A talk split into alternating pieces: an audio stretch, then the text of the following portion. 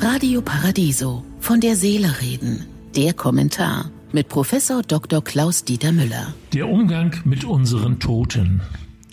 Raymond Moody schreibt in seinem Weltbestseller Leben nach dem Tod folgende Zeilen. Das Todesthema ist tabu. Wir haben vielleicht unbewusst das Gefühl, wenn wir auf irgendeine Weise mit dem Tod in Berührung kommen und sei es nur indirekt, dann werden wir dadurch mit der Aussicht auf unseren eigenen Tod konfrontiert. Dann wird dadurch unser eigener Tod angezogen, er wird realer, wird denkbarer. Ich gehe gern über Friedhöfe, der Tod gehört für mich zum Leben. Aber ich ärgere mich auf unseren Friedhöfen sehr häufig über die vielen Aufkleber auf Grabsteinen, die diese als kippgefährdet markieren. Ein solcher Hinweis bedeutet, dass sich die Angehörigen jahrelang, vielleicht Jahrzehnte nicht um das Grab gekümmert haben.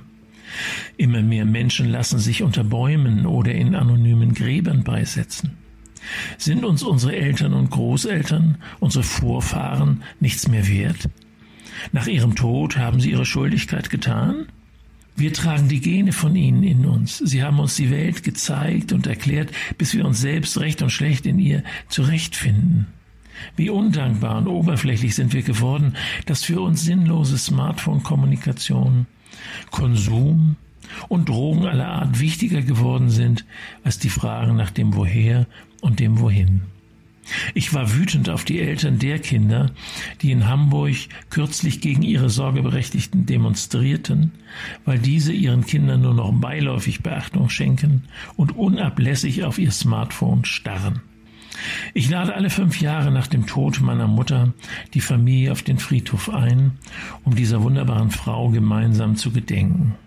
Und alle kommen und fühlen sich wohl. Auch wir möchten doch, dass man sich an uns erinnert und nie vergessen, wir sind sehr viel länger tot als lebendig. Zu Lebzeiten müssen wir uns als Vorbilder zeigen, die man auch danach immer wieder gerne anschaut und sich erinnert. So kann das Sterben auch eine Art Geburt sein. Ich wünsche Ihnen einen glücklichen Tag, aber bleiben Sie bei der Auswahl Ihrer Tätigkeiten achtsam. Von der Seele reden mit Politik- und Medienwissenschaftler Klaus-Dieter Müller, Vorstand der Stiftung Christliche Werte leben. Alle Texte zum Nachhören und Nachlesen auf www.paradiso.de.